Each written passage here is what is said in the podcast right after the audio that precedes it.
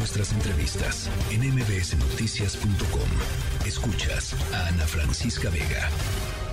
Se dieron a conocer, ya les decía, eh, números sobre lo que está sucediendo en el Estado de México. Dice el financiero en su, en su encuesta publicada hoy, el PRI agoniza en el Estado de México. Delfina Gómez aventaja por 14 puntos rumbo a la elección de este próximo domingo. 57% eh, de intención de voto de Delfina Gómez de Morena y la Alianza de Morena, mientras que PRI, PAN, PRD con Alejandra del Moral tienen una intención del voto de 43%. Es la última fotografía. Alejandro Moreno, director de encuestas de El Financiero, te saludo como siempre con mucho gusto. ¿Cómo estás, Alejandro? Muy buenas tardes, ¿qué tal? Qué gusto saludarte, Ana Francisca. Pues sí, publicamos hoy una encuesta sobre intención de voto en el Estado de México y los datos que dan son porcentajes efectivos a la pregunta si hoy fueran las elecciones por quién votaría. Delfina Gómez de Morena Verde PT obtiene el 57% de las preferencias, Alejandra del Moral de la Alianza PAN PRI PRD PANAL 43%, 57 a 43, una diferencia de 14 puntos que pues se redujo ligeramente respecto al inicio de las campañas, pero no mucho. es decir, teníamos 18 puntos en marzo, 16 en abril, 14 en mayo, una ventaja de dos dígitos que pues eh, falta que el electorado diga la última palabra, pero si nos permite más o menos prever lo que pudiera suceder este domingo en las urnas, pues parece que la alternancia se está asomando ya en el Estado de México. Eh, ustedes también midieron un 13% de personas que no se definió, o sea, que todavía no saben, ¿no? ¿Es, es relevante?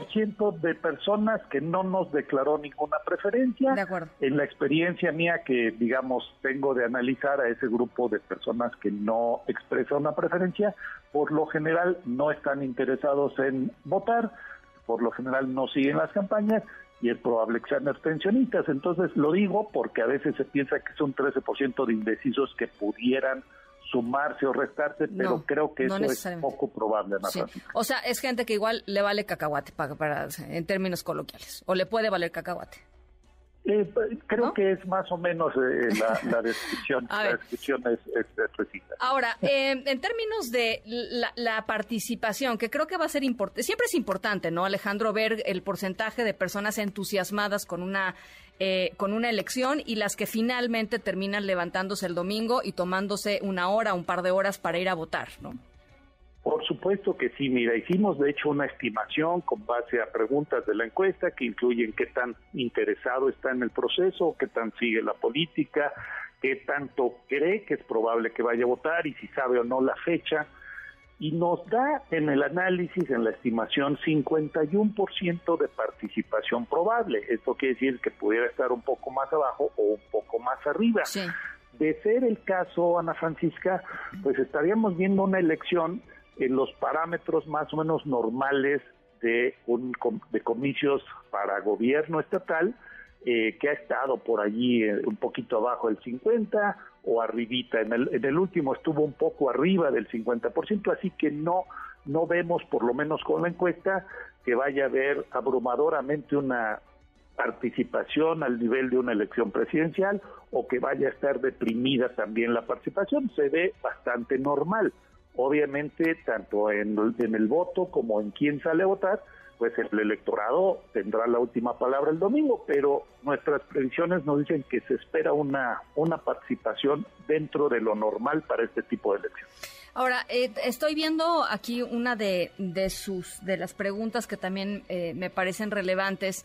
Eh, la, opinión de las de, que tiene la ciudadanía, la gente a la que ustedes le preguntaron, los encuestados, eh, con respecto a las candidatas. Mejoró, la verdad, mejoró de que arrancó la campaña eh, a, ahora. Quizá no muchísimo, pero hay un, hay un pequeño avance.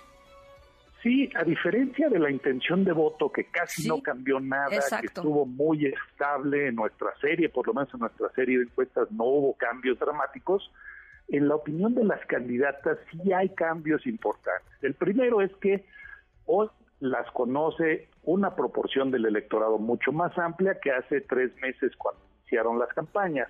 Entonces ese es un cambio importante, si hay más conocimiento. Dos, como bien señalas, se movieron los positivos, la opinión favorable un poquito. Alejandra del Moral empezó en 32, termina en 34, muy ligera. Eh, Delfina Gómez empezó en 40, termina en 43, mejor imagen que del Moral. Pero lo que sí es muy notable es que en ambas los negativos crecieron bastante. Ah, mira. Pasaron de 26 a 38% en el caso de Delfina Gómez y de 30 a 47% en el caso de Alejandra del Moral. O sea que entre más las conocían, menos gustaban. Su base positiva permaneció sólida, permaneció estable, no se cayó, al contrario, ganó unos puntitos, pero lo que sí creció fueron las opiniones negativas. Así que hay quien dice, y escuché por ahí, leí que parece que las campañas no importaron porque no se movió la preferencia, pero claro que importaron, las candidatas dejaron una, una impresión bastante, bastante más mala que buena en, a, decir de estos datos. Bueno, y fíjate, eso va a ser muy relevante porque, eh, digo, si, si todo sale, digamos, como las encuestas han dicho que probablemente saldrá, que sería con un triunfo de Delfina Gómez, pues entraría, digamos, a, iniciar su, su mandato eh, pues sí, con una con un tema de una opinión negativa que no es menor. Así es, mira, ya ya ahí sería especular un poco en si ganó y empieza un mandato eh, pareciera por estas encuestas que pudiera tener una opinión dividida en el estado. Habrá que ver, ya mediremos, esperemos este, tener la oportunidad para medir en su momento pero por lo pronto sí hubo campañas que afectaron el estado de ánimo, las opiniones, no necesariamente el apoyo o la intención de voto, pero sí la imagen de las candidatas. Y en balance, hay que decirlo, porque se criticó mucho en, varios foros y en, y en redes sociales, sobre todo a ambas candidatas, pero creo que en balance Delfina Gómez, de acuerdo con estos datos, queda en un balance positivo, ligero, y Alejandra del Moral en un balance negativo no tan ligero. O sea, sí se movieron las opiniones. Oye, eh, eh, Alejandra del Moral, lo hemos platicado en varias ocasiones, lo que está pasando con el PRI en el Estado de México es, decisivo y eh, probablemente no hay un partido en México con peor, con peor opinión que el PRI. sacudirse eso, pues, realmente muy difícil, ¿no? Pues sí, realmente hay un tema de, imagen, pues vamos a decirlo, de la marca partidaria a la cual, aunque Alejandra Morales es eh, candidata de alianza en la que van PAN, PRD e incluso Nueva Alianza, pues el peso principal como partido gobernante en el Estado es el PRI y me parece que eso sí fue, como bien lo dices, esto ya es una interpretación pues, de nuestra parte, no tanto la encuesta, pues sí es algo que que parece que fue muy difícil sacudirse de ello.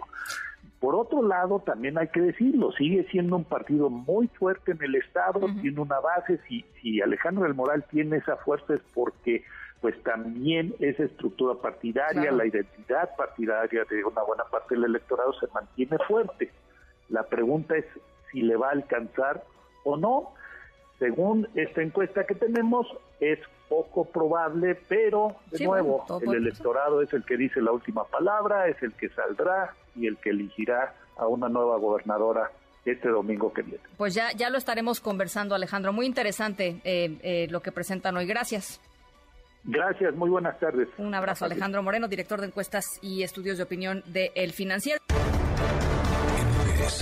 Noticias.